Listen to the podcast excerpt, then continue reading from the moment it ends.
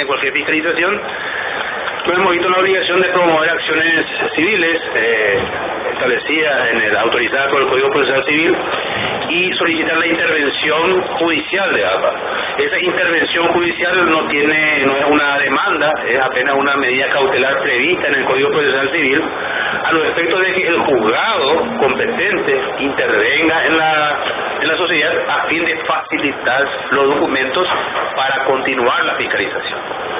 Ese es el objeto de la medida. Eh, en primera instancia la, eh, se ha evidenciado un desconocimiento pensamos que el derecho por parte de la jueza que rechazó en primera instancia la, acción y estamos ahora en apelación, en grado de apelación eh, ante el Tribunal eh, Civil y Comercial Tercera Sala, esperando que reestudie la cuestión y resuelva sobre esa medida cautelar solicitada. No estamos sosteniendo la, la facultad de, de Dinavi para fiscalizar, para intervenir APA, sino que solicitamos la intervención judicial de APA a los efectos de obtener las pruebas para continuar la fiscalización y después en el sumario administrativo tener los documentos suficientes como para que la sentencia que pudiera recaer sea correcta, sea justa y esté bien fundada.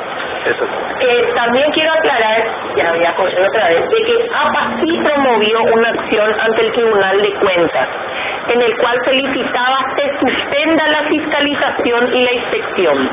Y el Tribunal de Cuentas rechazó in limine, o sea, ni siquiera lo corrió traslado porque entiende que es potestad del Estado la fiscalización y la inspección de todas las entidades de gestión colectiva. Y quiero comentarle que esto no es nuevo ni no es un invento de la legislación paraguaya. SAICO en Colombia ha sido inspeccionada y sancionada eh, millonarias que se han autoadjudicado y que inclusive no han tenido aprobación por asamblea. Bueno, los montos eh, son varios, puesto que le llaman de distintas maneras. Tiene, por ejemplo, gratificación a directivos que alcanza a 124 millones 828 mil por año para cada directivo. Luego tienen, bajo el nombre de promoción y difusión, asciende a 61 millones 350 mil por directivo. Tienen también otro nombre de inglés que le llaman Consejo Ejecutivo, también cobran 37 millones 617 mil. Finalmente tienen una dieta por sesiones que alcanza por año 24 millones 838 mil. Sumado a esto, eh, alcanza eh, más de 200 millones de guaraníes para cada uno. ¿Cuántos directivos son?